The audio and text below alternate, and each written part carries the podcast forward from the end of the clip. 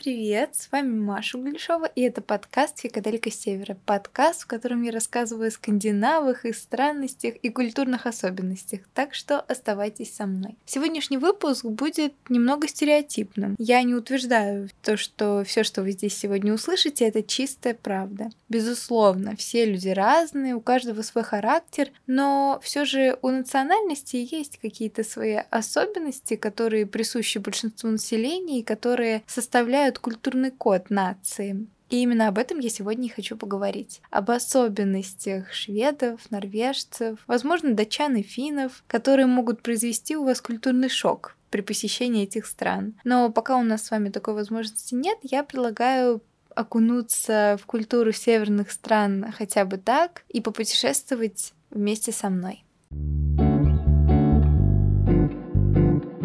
А теперь, говоря о том, как у меня дела, как я вам обещала, теперь в каждом выпуске будет краткий оф топик Сейчас моя жизнь просто кишит проектами. Один заканчиваю, другой начинаю. Они все по большей части групповые, поэтому я испытываю огромный стресс. У меня, правда, очень плохо с командной работой, но я надеюсь, что со временем этот навык у меня выработается потому что пока что меня не получается что-то делегировать, хочется все самой, потому что кажется, что лучше тебя никто не сделает. Проекты безумно увлекательные, да, они занимают очень много моего времени, но я понимаю, что я расту, я развиваюсь, я творю, а значит, я живу, мне прекрасно удается справляться с тем стрессом, который сейчас на меня навалился. Я собой безумно горжусь.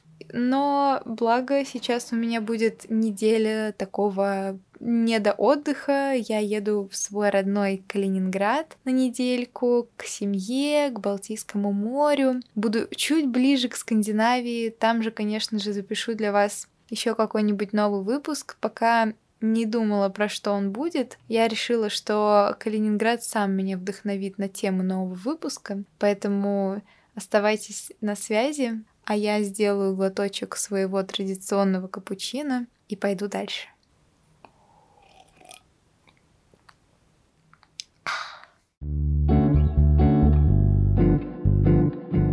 Я бы назвала этот выпуск «Странности и причуды стран Северной Европы». И начать я хочу со своей любимой Швеции. Итак, шведы — это неустанные планировщики для душевного спокойствия. Им важно быть подготовленными просто к любой ситуации и знать заранее до мелких деталей, что же произойдет. Они за полгода планируют отпуска, вечеринки тоже за пару месяцев вперед. И говоря о рабочей структуре, то в каждой компании планированию отводят довольно большую часть рабочего времени. Или, допустим, если вы позовете шведа в гости там за два дня до визита, то, скорее всего, он вам откажет, потому что у него уже месяц наперед расписан, и он никак не сможет э, изменить свои планы, даже если у него этот день выдастся свободным. Вот такие вот они немножко дотошные.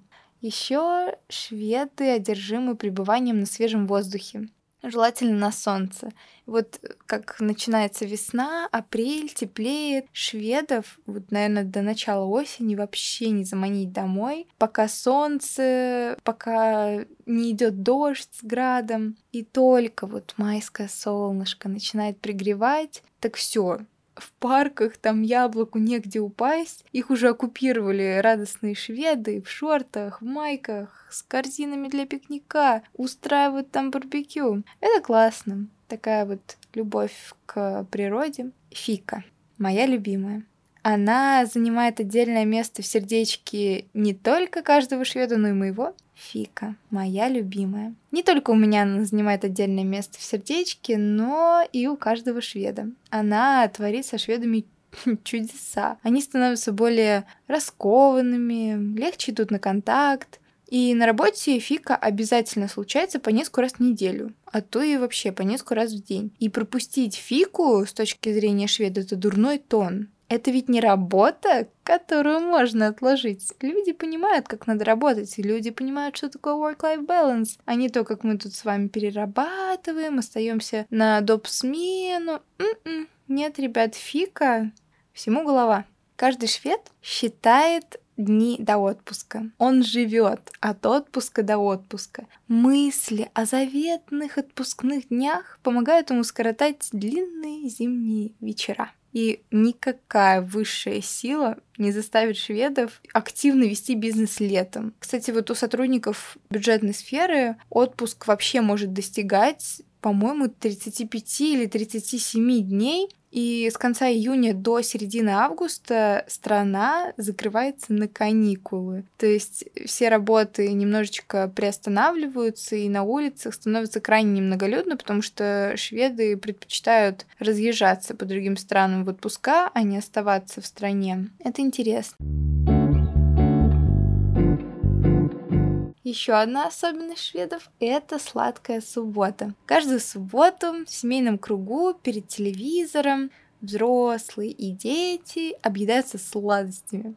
И, кстати, я нашла такую статистику очень интересную, что в среднем шведская семья съедает по полтора килограмма сладкого в неделю. Почему же основной пик поедания сладкого приходится на субботу? Ну, я думаю, что надо же им было выделить какой-то отдельный день, чтобы наслаждаться сладостями, потому что если бы они в таких больших количествах ели это каждый день, то они бы не были уже одной из самых здоровых наций, я так полагаю. Я не вижу в сладком ничего плохого, но просто полтора килограмма в неделю — это, конечно, сильно. Хотя тут тоже смотря какая семья. Итак, Следующее, шведы готовы бесконечно говорить о погоде. Они могут заметить, что какой сегодня прекрасный солнечный день, такого давно не было. И понятное дело, что этот факт никто не сможет подставить под сомнение. И если погода ужасная, то это тоже непременно надо вот подчеркнуть и отметить, что да, вот погода отвратительная и удовлетворенно посмотреть, чтобы все с вами согласились. На самом деле, многие темы неудобные для шведов, они сводятся все к теме погоды, потому что им важно обсуждать что-то комфортное, что-то не скандальное, потому что они просто не умеют вести дебаты, и им проще просто свести эту тему на нет. Так что это некий такой страх споров, который они компенсируют разговорами о погоде. Обсессивно следуют правилам. Если, представим, на табличке будет написано «не ходить по газону», то нога шведа ни при каких обстоятельствах не ступит на запретную территорию. Или если сказано, что вот там бумажные упаковки надо выбрасывать в специальную урну, то вообще вот ну никому не придет в голову бросить туда окурок или бутылку. Если вот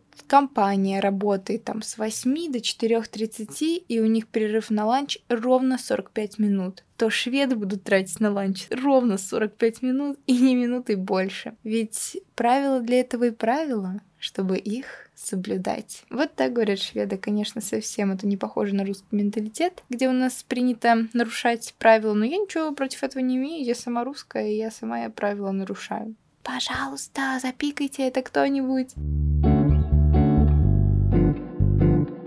Так, следующий пункт я назвала «Мне с собой, пожалуйста». Он связан с тем, что на праздник шведы нередко приходят со своими продуктами и со своим алкоголем. Алкоголь у нас тоже, насколько я знаю, принято дарить. Я просто не пью, и я немножечко далека от этой всей алкогольной культуры, но там они приходят даже со своими продуктами. То есть хозяева экономят на приеме гостей, а те, в свою очередь, вкушают то, что они всегда хотели попробовать. То есть они сами себе устраивают такой прием. Вот. Ну собственно, все довольны, поэтому почему нет? Комфорт и состояние превыше всего. Несмотря на природную стеснительность, шведы довольно раскованные, когда речь идет о личных потребностях и комфорте. Например, вот если шведу, не знаю, у него там лопатка как-нибудь заскрипела, или ему захотелось размяться на автобусной остановке, там, поприседать, потянуться, то вообще он, нисколько не стесняясь публики, начнет делать упражнения.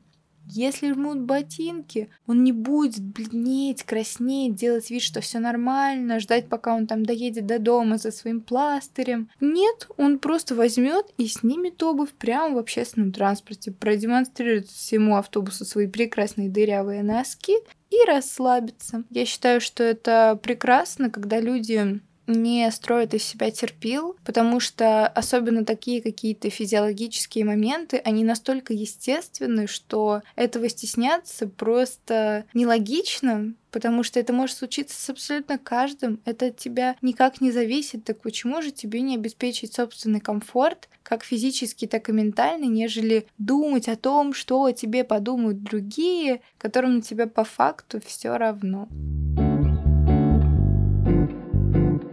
Еще очень хотела рассказать про такую штуку, как сюрстрёминг. Ну, как мы знаем, там есть Балтийское море, Швеция, Калининград. Мы все так любим. И рыба появляется на столе очень часто у шведов. Чаще всего она появляется в виде маринованной балтийской селедки и представляет собой вот центр феномена, который мы во всем мире знаем как шведский стол ну, настоящий шведский стол. Это такой гастрономический спектакль для гурманов. Мы все прекрасно знаем с вами, как это выглядит. Это бесчисленное количество салатов, блюд из морепродуктов, мясных ассорти, сырных нарезок и так далее. Потом, конечно же, это великолепие дополняется и горячими блюдами, там всякие стейки, фрикадельки, традиционные кушанья, фрукты. И на самом деле такое вот застолье, оно всегда сопровождается какими-то национальными блюдами. Одно из них это печеная картошка, фаршированная анчоусами. Это чудо национальной кулинарии, называется Янсенс Френс Стельсе, то есть искушение Янсена. И иностранцы, вот представим, что вы иностранец, вы там в шведской гостинице, подходите к шведскому столу, чтобы выбрать себе блюдо на завтрак, и видите там рядом с кукурузными хлопьями, с несквиком, куски пахучей маринованной селедки. Кое-кто думает, что если шведы бледнеют, когда видят восточных людей, посыпающих солью дольки грейпфрута, или североамериканцев, поливающих сладким кленовым сиропом ломтики бекона, то они ни в коем случае не станут нюхать рыбу, тем более сырую.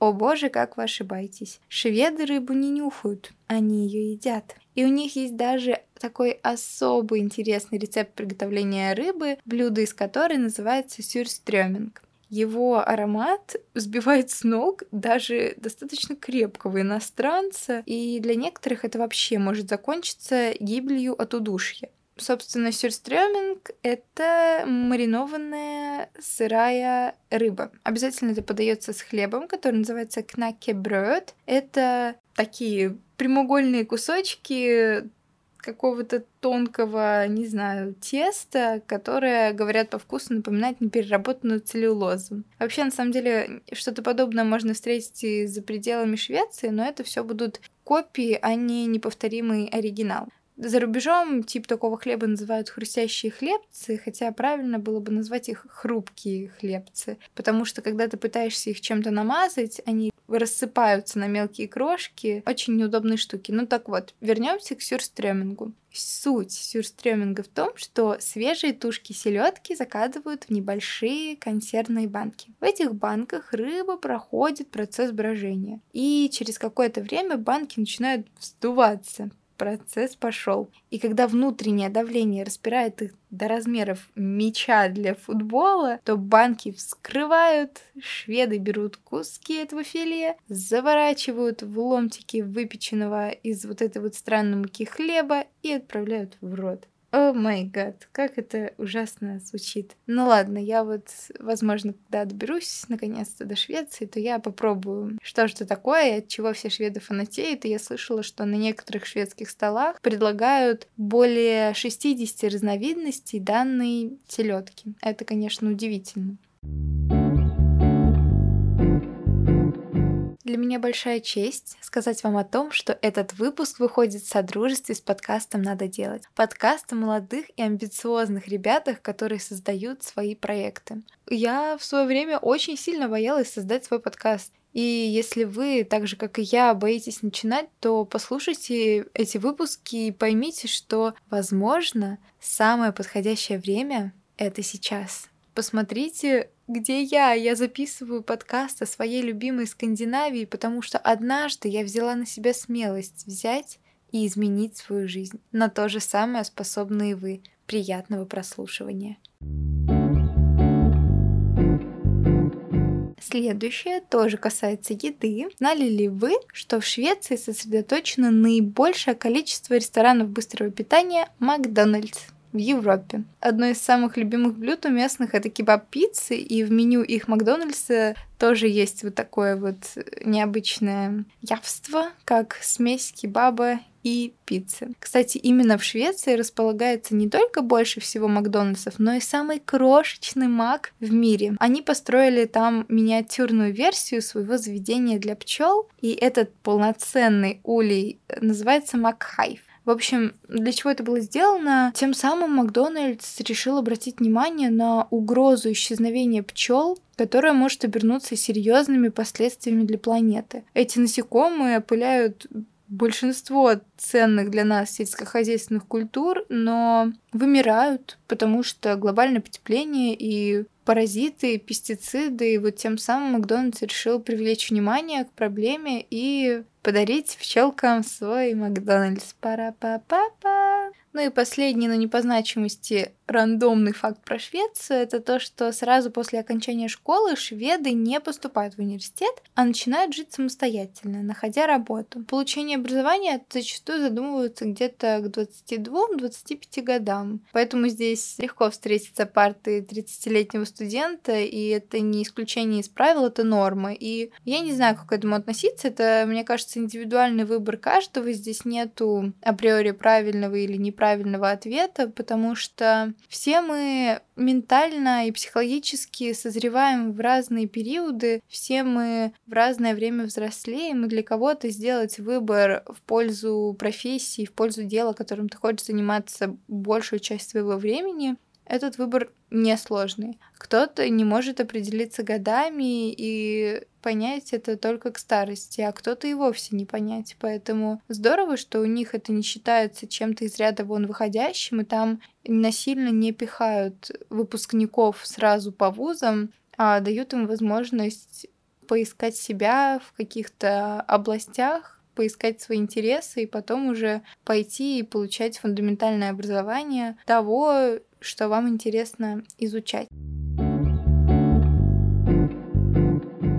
Итак, теперь про Данию. Все мы знаем из предыдущего моего выпуска, что именно здесь зародилась Хюгге. И в будни, по выходным датчане толпятся просто в магазинах с дизайнерскими вазочками, подушечками, лампами. Ну, уюта, вот всяких таких а, декоративных штук в доме датчанина никогда не может быть слишком много. Они действительно не экономят на уюте. На столах у них обязательно должны лежать красивые нарядные скатерти. На скатертях свечи. Это, кстати, вот отдельный предмет культа в их стране, потому что, понятное дело, у них очень много дней, когда солнечного света недостаточно, поэтому освещать пространство свечами гораздо уютнее, чем просто лампами накаливания. Также датчане просто неустанно ремонтируют свои жилища, они перестраивают кухни, спальни, устраивают перестановки, прибивают новые полки, вешают картины. Конечно же, они не одиноки в своей такой огромной любви к уюту, но в умении сделать дом по-настоящему атмосферным и камерным они превзошли многих. Также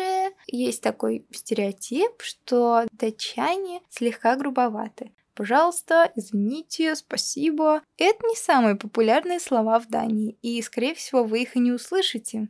Да и использовать их вряд ли придется. Датчане вежливы, почтительны, но не удивляйтесь, если вы там придете вдруг в бар и услышите «Э, дай мне пиво».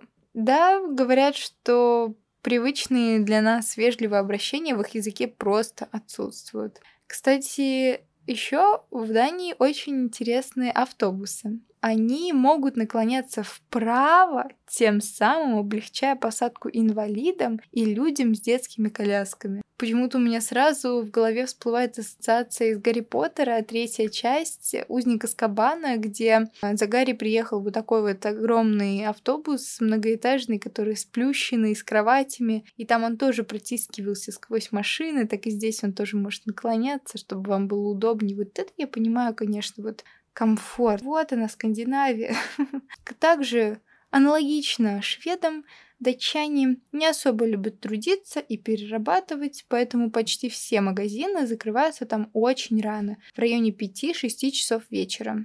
Кроме не огромной тяги к тому, чтобы работать 24 на 7 такой график работы обусловлен налогами. И чем дольше работает магазин, тем больше придется заплатить его владельцу. Поэтому продукты датчане закупают по выходным. Нет такого, что ты каждый день хочешь... Нет такого, что ты каждый день ходишь за какой-то недостающей тебе вещью. Как правильно вот они делают это за неделю вперед, это не очень весело, потому что все мы любим с вами там в час ночи дойти до вкусвилла, взять себе мороженое или взять себе какую-нибудь конфетку, а вот они так не сделают, только вот заранее надо предусматривать такие моменты. Неудобно, неудобно. Пикники на кладбищах. Да-да, загорают датчане не только в парках на пляжах или случайных лавочках, но также и на кладбищах. Одно из самых популярных мест в Копенгагене – это кладбище Ассистенс. Здесь можно встретить целые семьи на пикниках между могилами и девушек в купальниках, фоткающихся с книжками. Основная идея вот этого всего движения это то, что кладбище не должно быть местом смерти, а наоборот должно быть местом жизни. Тем более страна-то очень маленькая, Поэтому надо относиться к ней бережно, с вот этим практичным скандинавским подходом и задействовать максимально все пространство, которое вы можете, не оставляя, не оставляя ничего сохнуть и увидать. Дальше у нас идет Норвегия. Ну а теперь поговорим про Норвегию. На самом деле она всегда вызывает у меня больше всего вопросов, потому что именно касательно норвежцев всегда крайне мало информации, которую можно найти. Такое чувство, что их как-то мало изучают, либо настолько все непонятно про эту нацию, настолько они скрытные, что нельзя выделить каких-то их особенностей, либо они слишком правильные и нормальные, что про них буквально нечего рассказать. Но я все-таки нашла несколько фактов, которыми я бы хотела сегодня с вами поделиться. Несмотря на жесткие экологические нормы, китобойный промысел Норвегии все еще не запрещен. Да, мы начали с жести, но я решила, что подводить к этому будет очень душно и долго, поэтому выдала вам всю неприятную правду сразу в лицо. Да, там животных продолжают убивать на законных основаниях хотя почти во всех странах от этого варварства давно уже отказались. Я не знаю, в связи с чем это вызвано и почему этот закон до сих пор не ввели, ну, запрет на убийство китов, но это отвратительно, честно. Ладно, все. Минутка жести прошла, погнали дальше. Некоторые автобусные остановки в Норвегии оформлены как настоящие комнаты в доме. Там стоят кресла, столики с вазами. Я видела фотографии, там висят занавесочки, диванчики. Люди бережно относятся к декору, следят за чистотой этих комнаток, за сохранностью. Это так очаровательно выглядит на самом деле, что просто вместо автобусной остановки ты как будто вот в Sims поставил такую комнату, и она стоит себе, цветет и пахнет. И мне кажется, в такой комнате гораздо приятнее проводить время, ожидая свой не пришедший автобус во время дождя или холода. Это очаровательно, но я думаю, что в России это бы не прижилось, потому что у нас бы сразу граффити все замазали, все бы порвали, обокрали. У нас, конечно, немного другой менталитет в этом плане. Еще кое-что, что может случиться только в Норвегии, это пингвин-генерал. Здесь есть пингвин, который легко затмевает по популярности политиков и монарших особ. Его зовут сэр Нильс Улов. Это самый известный пингвин в мире, который является почетным командиром и талисманом Норвежской королевской гвардии. В 2008 году его посвятили в рыцари, а в 2016 он был произведен в бригадные генералы. Э, кажется, вот, что в Швеции все должно быть по высшему стандарту, но это миф. Некоторые ее части все еще выглядят такими неосвоенными. Скандинавы живут не на показ, а как удобно. Архитектура не стремится прям вот поразить ваше воображение. Муниципалитет, скорее всего, будет вкладывать средства, чтобы построить новый туннель, а не какое-то там помпезное сооружение. И если посмотреть на норвежский парламент или ратушу, который выглядит как «Привет из прошлого», а Королевский дворец вы видели? Вот он напоминает вот обычный дом где-нибудь в северной столице. Метро красивое и чисто, но тоже на самом деле без излишеств. И не удивляйтесь, если вам придется прождать поезд минут 15. Строят здесь, кстати, из дорогих материалов. Правда, стройки и свалки после окончания работ можно вот встретить везде. В этом, конечно, норвежцам надо у нас поучиться, потому что мы не раз с моей подружкой, когда идем на учебу, удивляемся тому, насколько в Москве чисто, что постоянно что-то ремонтируется, постоянно что-то моется, строится, красится, а, убирается мусор и поддерживается вот этот вот идеальный облик столицы, такой вылизанный, который вообще не прикопаешься. А вот норвежцы не настолько чистоплотны, не настолько идеальны. И это неплохо, это хорошо, потому что во всем идеальными мы быть банально не можем. А если и можем, то мы недолго протянем, и это приведет к выгоранию. Поэтому вот теперь мы с вами знаем о их такой небольшой слабости. Следующий пункт — это выход новой книги и он выглядит в Норвегии довольно занимательно. Вот выходит там любая книга, и она должна обязательно пройти контроль качества со стороны Национального совета по искусству.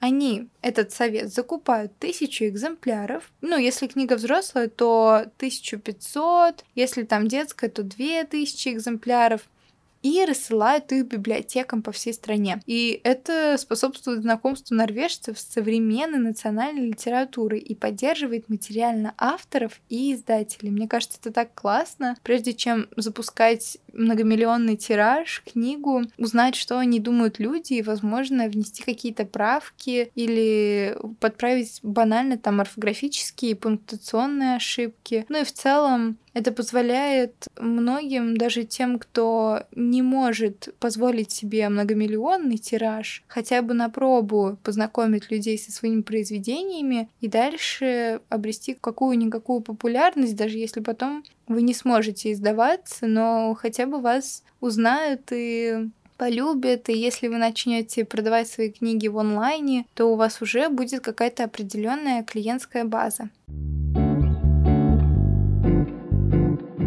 Следующее. В Норвегии популярно медленное телевидение. Отсылочка к Slow Living, да, понимаете? Это передачи, где долго и детально показывают какие-нибудь самые обыкновенные события. У них есть такой национальный канал НРК, который регулярно показывает примерно такие документальные телепередачи, как 376-часовое повествование о путешествии на лодке. 60 часов пения хора без остановки, без рекламы, кстати. 12 часов вязания.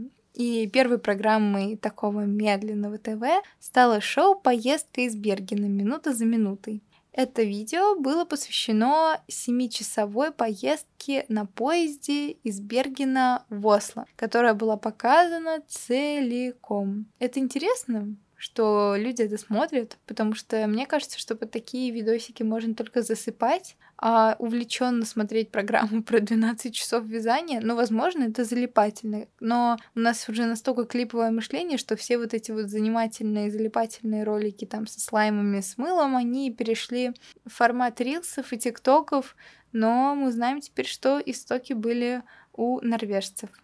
Есть еще у норвежцев такой классный стимул заботиться о природе, как оплата продуктов пластиковыми бутылками. Там во многих магазинах можно увидеть аппараты по приему пластиковых, стеклянных бутылок, алюминиевых банок. И в обмен на тару, которую вы сдали, они выдадут вам чек с суммой за сданные бутылки который вы можете использовать вместо денег для оплаты на кассе магазина. И экономные туристы делятся своим опытом в комментариях и рассказывают, что за несколько минут они могли легко насобирать, ну, на улице, где-нибудь там в ближайшем районе, насобирать достаточное количество бутылок, чтобы компенсировать себе полностью стоимость э, продуктов в магазине. Это так классно. Насобирал бутылок, пришел в магазин, набрал себе там на 100 евро, сдал бутылками и ни евро, ни цента не потратил, а закупился продуктами, еще и планете помог. Я считаю, что вот эта особенность скандинавов, их умение делать деньги из мусора, оно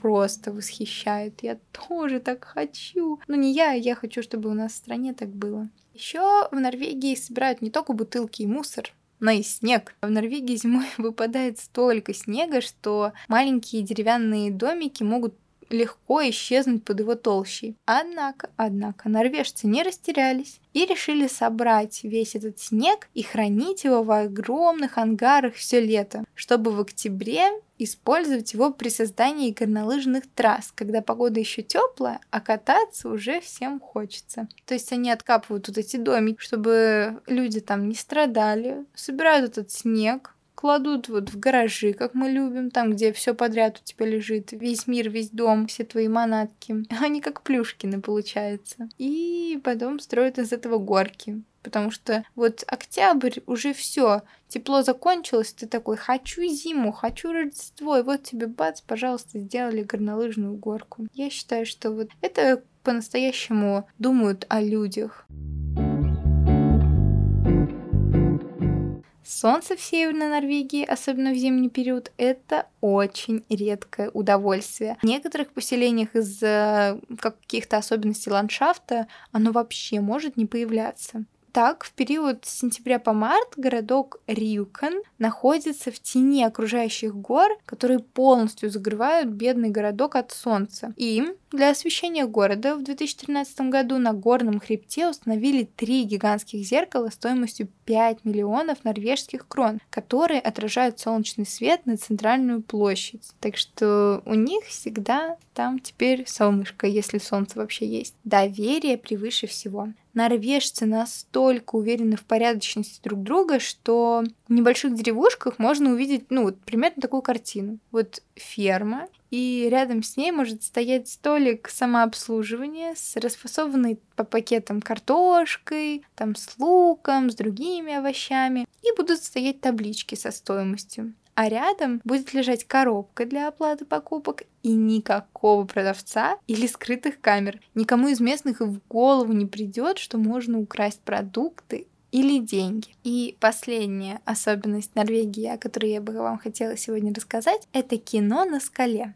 Да-да, вы не ослышались. Норвегия богата и известна своими фантастическими природными пейзажами. Она из-за этого полюбилась многим режиссерам. Допустим, здесь снимали Гарри Поттера, Первого Мстителя, Тора и новую часть «Миссии невыполнима», если я не ошибаюсь. Кстати, премьерный показ триллера с Томом Крузом, который в главной роли снимался, решили провести на знаменитом утесе высотой 600 метров, где снималась одна из самых эпичных сцен фильма. Я не знаю, представляете ли вы это или нет, подкаст я не могу вам никак это показать, так что только если вы сами загуглите. В общем, выглядит это максимально зрелищно. Там стоит такой огромный экран, на краю скалы и толпа людей, и все они смотрят этот фильм на таких невероятно завораживающих пейзажах. Потом у них еще есть такое, что тоже какие-то концерты там с оркестрами, которые посвящены определенным фильмам, снимавшимся вот в тех областях, они эти концерты проводят в пещерах. И это тоже, я представляю, какая там звукоизоляция, насколько там все фонит, и очень было бы интересно, конечно, самой поприсутствовать на таком мероприятии. Но ничего, у меня еще все впереди, у вас еще все впереди, и мы обязательно с вами туда попадем. Ну а на сегодня у меня все. Надеюсь, что вам понравилось вот это спонтанное виртуальное путешествие по странам Скандинавии. Возможно, вы открыли для себя что-то новое, удивительное, чему я несказанно рада. Для этого я здесь. Хочу пожелать вам хорошего дня, вечера, утра, что бы у вас ни было. Оставайтесь на связи, ждите новые выпуски и слушайте подкаст «Пора делать». Всем пока-пока.